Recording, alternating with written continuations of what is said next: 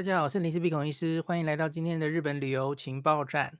今天我想来讲一个哈，大家知道这几年，也许是十年左右哈，台湾有非常多像雨后春笋一样的餐厅开幕哦，都是从日本来的餐厅，非常非常多。早年可能是以拉面店为主，光拉面其实好像就超过二十间了吧，我我没有真的数过。可是陆续各式各样的是日本的餐厅哦，比较有人气的，然后就会进军台湾哦。这几年，那可是大家当然知道，过去的三年受到疫情的影响，然后呃，对日本人来开店的人来说，哦，其实有很多因素影响，像是日币，日币的汇率对我们来说现在是大好时间嘛。那可是对日本人来说，其实是远远增加了，大大增加了他们的营运成本哦。哇，因为台币变得很贵嘛，哦，你想想看，那同样的店租，然后日币贬成那样，那它的支出就变得很高嘛，哦。那所以这个是其实都是一些影响哦。所以特别又经过疫情之后，有蛮多的店撑不下去了哈。所以今天我想来讲一下哈，那些离开台湾的。日本餐厅们这个题目哦，那我为什么会想讲这个题目？出自大概前几周哦，我有一次经过东门站，然后我就想，哎，到吃饭时间了哦，我就觉得哎，好久没有吃东门站的那个很有名的石场味噌猪排，大家应该知道嘛吼，名古屋来，然后在很多地方都有分店，我第一次吃应该是在银座的分店哦。那心血来潮想去吃吃看哦，结果到门口哦，哎，我找不到那只熟悉的那个猪哈、门口有一只石场洞的那个很可爱的猪嘛，哎，店不见了。那我回来我找一下哈、哦，我 Google 一下那个 Google 评价上这个店还在哎，它还有营业时间，说现在营业中，然后电话还在哦。可是你点进去看哦，你就看到 Google 实际最最后一笔实际已经是在九个月前。然后电话我还真的去打了吼，电话已经是空号了。然后好像有一个五月发的一个人就说倒闭了哦，他已经倒闭了这样。那虽然我去网络上看他的 FB 还有 IG，他的粉专没有关哦，官方账号都还在，可是他就是贴文停在很久很久以前，后来就没有更新了哦，就这样消失了，连再见都不说一声哦，也没说。呃我们要结束营业了，从什么时候开始？没有这样的文章哦，好怪哦。那我就想，好不容易他好像撑过了疫情哦，我以为他可以撑下去哦，很可惜。那结果我发出了这篇之后哈，其实就有网友回说，诶，在台中的清水休息站有店呢，还在耶。然后他说，其实六月他即将在台中的 LaLaport 开店。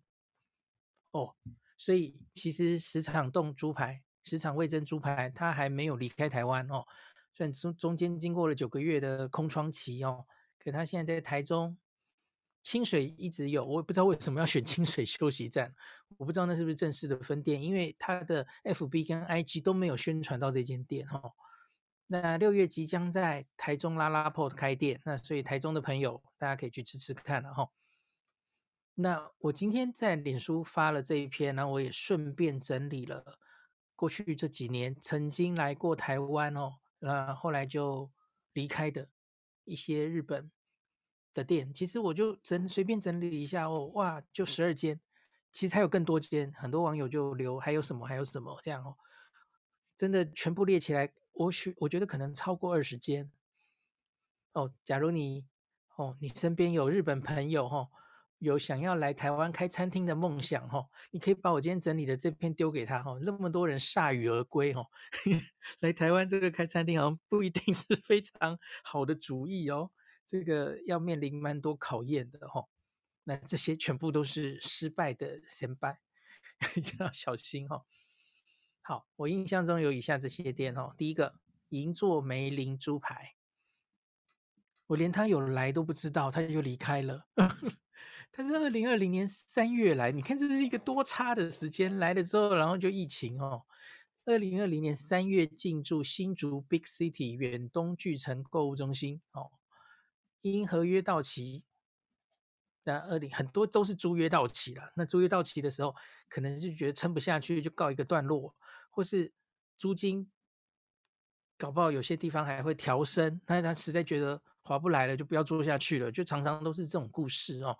因这个合约到期，二零二三年三月一号歇业了哦。那第二个。北海道梅光轩拉面，他曾经在台北一零一楼下的美食街外面也有一些分店哦。我写本店真的很好吃，我说的本店是指北海道的旭川本店。梅光轩在北海道其他，像是我记得机场好像有分店吧。其实网络上有实际就有写说本店好吃，可是分店都怪怪的。所以我其实没有觉得特别哦。我记得梅光轩刚开幕的时候，我有去吃过一次，我觉得好像还可以。可是这个好像也蛮多人有留言，因为他最早有北海道来的师傅做住进驻，所以有日本人盯着。那可是很多拉面店常常都是这样的故事哦。日本厨师走了之后，味道就走了。那或是其实他是故意的，因为他就是迎合台湾多半朋友的口味，他会把它调淡，或是调的怎么样，然后结果不小心就走味掉，所以最后什么客人都没留下来就倒了。很多故事其实都是这样的哦。或是当然也有可能是留下来的，可是对于死忠粉丝，像是我们这些常去日本舌头已经坏的人哦，很习惯比较重口味的拉面的人，就会觉得他来台湾就是走味了。那我我根本不想去吃它什么的哦。好，第三个是冲绳的通堂拉面，因为统一梦时代租约到期撤出哈。那他曾经后来短暂在二零一九年十二月光复店复出啊，又是一个不好的日期哦，没撑过疫情。二零二零年八月歇业。好，第四个是我很伤心的哦，银座沟拉面，大家都知道这是。小黎在东京最喜欢的拉面嘛，吼，他其实在二零一八年就在台中三井 Outlet 开设了海外第一家分店。我记得那个时候在疫情刚刚快开始前，当时的那个脸书银座沟的脸书有发讯邀请我们要不要去吃吃看，可是后来疫情马上就来了，所以反正这件事就作罢了，吼。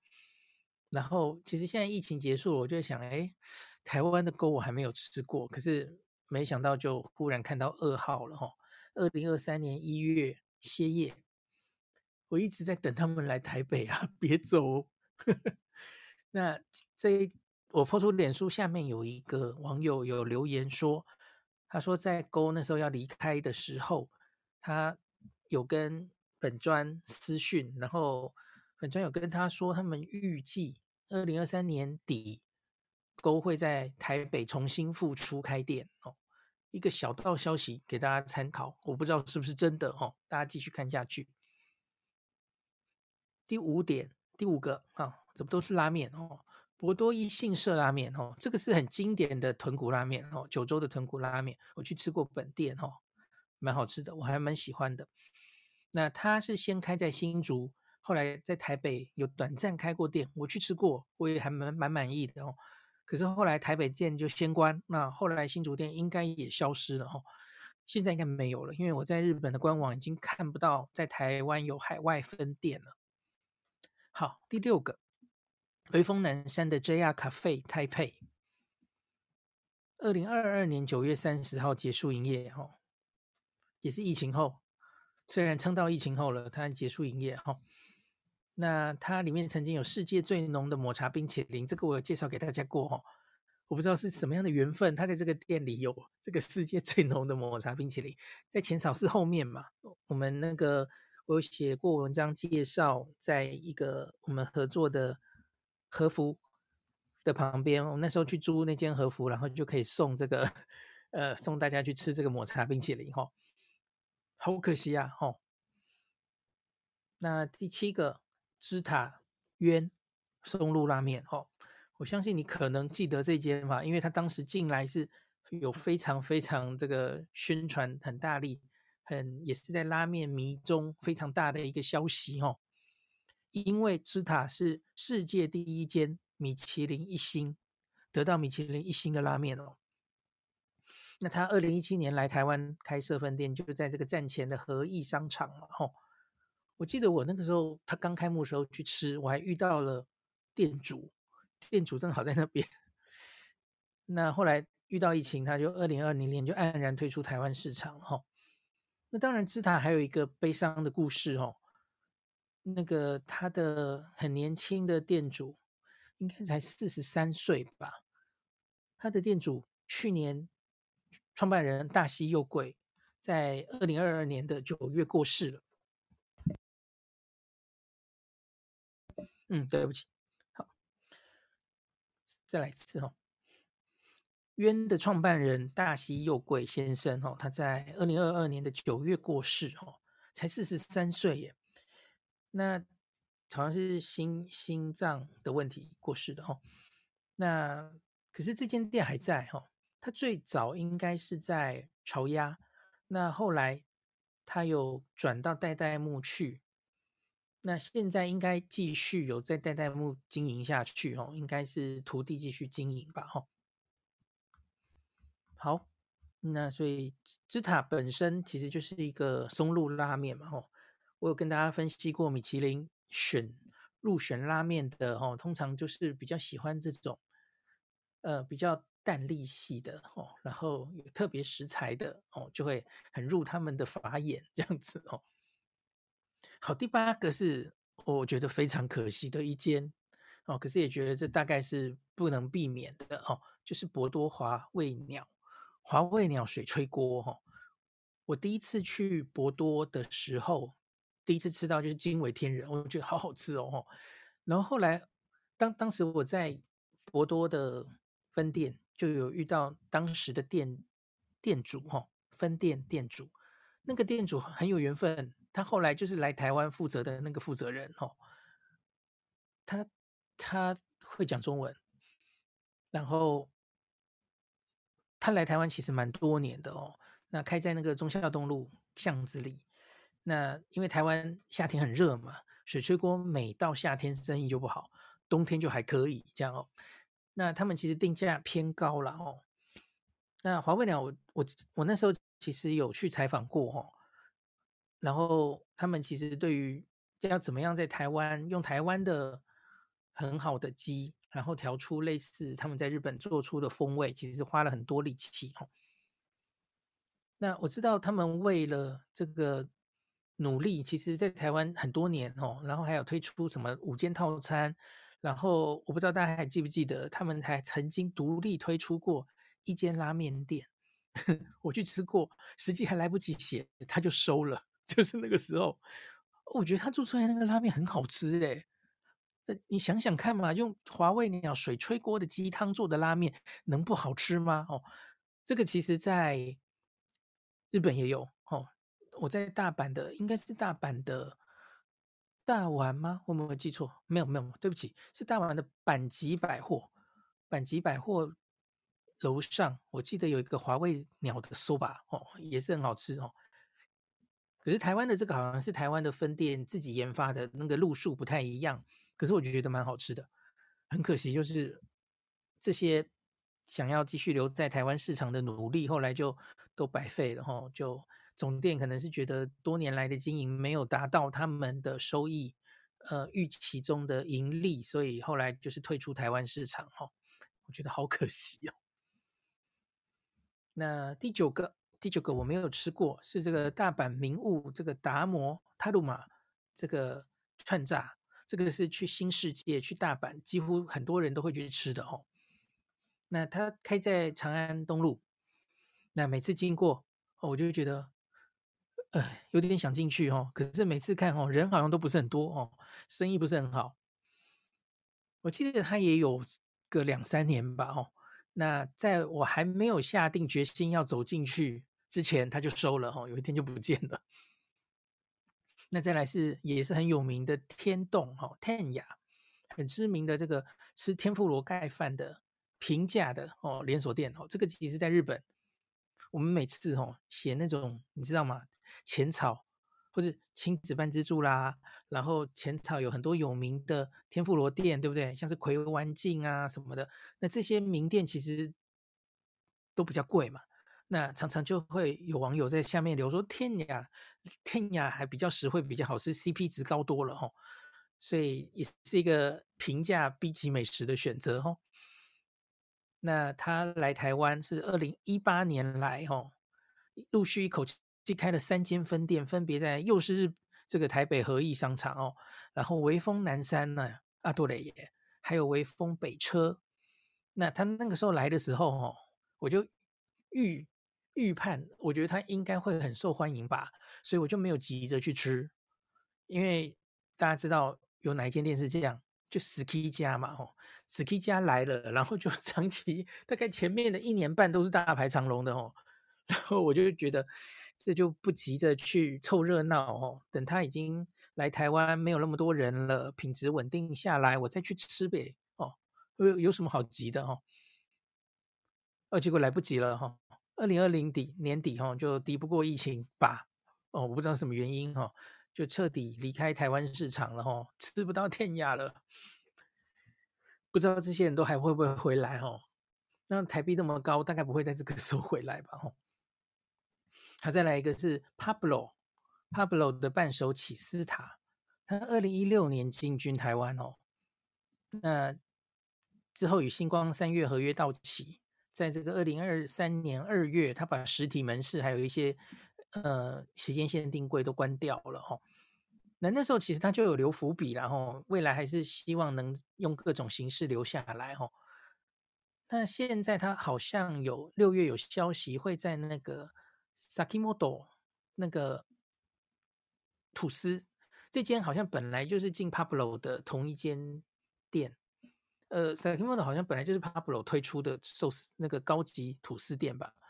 那这个在台湾有嘛？然后他在这家店里面好像六月开始会有卖 Pablo，所以他一时可能还没有正式离开台湾然后。那可是好像就是也是有点命运多多舛。好，第十二个是我也是很喜欢的一间店哦。当时好像忽然有好几间这个天妇罗盖饭一起进台湾，当然包括了亲子班自助哈。那亲子班自助好像分店还蛮多的哦，也许一时还 OK 吧哦。那可是我看有些人留言说，他们猜这个亲子半、亲子半之柱，还有这个我很喜欢，我曾经很喜欢，我不知道最近他们怎么样了哦。的面屋一灯，他们觉得可能是接下来会离开台湾的店哦。呃，真的这样吗？我不知道，因为我很久没有去吃了哦。那我现在要说的是夏町天动秋光这间店，我很喜欢这间店的味道，这间店的装潢，它是一个在中孝东路。统领百货对面那个街里面一个独立的店家，然后弄得很有江户的感觉的一个建筑哈，所以装潢也弄得很日式哦。那开幕的时候我们去吃，味道也很好哦。写了一篇食记呀，可惜真的是不久就 消失了哈。我觉得不知道是不是那个价位哦，可能台湾人不太能接受哦。那。我喜欢他到哈，我就上次去住浅草六区，不是吗？哈，他的本店其实就在浅草六区，我还特别去本店吃哈。啊，我去本店吃的时候，其实也没有非常多人，所以我就蛮担心这家店会不会消失哦。可是我还蛮喜欢他的故事性哦，他从那个徒手的衣饰屋出来的，自己独立开业的这个整个故事性，一个很有冲劲的年轻人。他他其实好像一直以来就是以到日本以外的国外展店哦，他他其实在别的地方好像还是有店，只是台湾市场就撤出了哦。那下面有人留言说，好像因为他的那间独立店哦，那个邻居很多人一直给他检举哦，他就一直收罚单，我不知道是检举什么，反正就最后就撑不下去了，然后就关了，离开默默但。漠然的离开台湾哦，我觉得真的蛮可惜的哦。那其实远远不止这些啦，我今天整理了这十二间店，那大家就说还有很多啊，像是很早年的养老奶霜，我不知道你还记不记得哈。然后还有那个什么秋田的稻庭乌龙面哦。我记得这间很有名的秋田稻庭乌龙面，它还出去进来又出去，就是曾经 再回来过，然后马上又回去了这样哦。还还有人回到蛮多店离开的哈、哦。然后最后讲一个哦，有人就说：“哎呀，大家都在下面一直留言嘛，就觉得好可惜哦。”哎，有人就后知后觉说：“哈，曾经来过那么多店吗？我都没有吃过，好可惜这样哦。”然后就有一个网友就是说：“哎，林大，你要不要整理一个现在在台湾，日本来的餐厅还在的，让我们现在可以去吃，免得留下遗憾。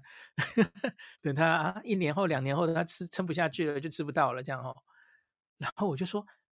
同学，假如我现在真的整理一个哈，来台湾的日本的餐厅哦，我未看先猜，下面留言一定会有蛮绝大多数的意见会写说，日本的餐厅来到台湾就走味了哦，然后就开始酸，然我不会去吃，或者味道根本不一样什么的，卖太贵了。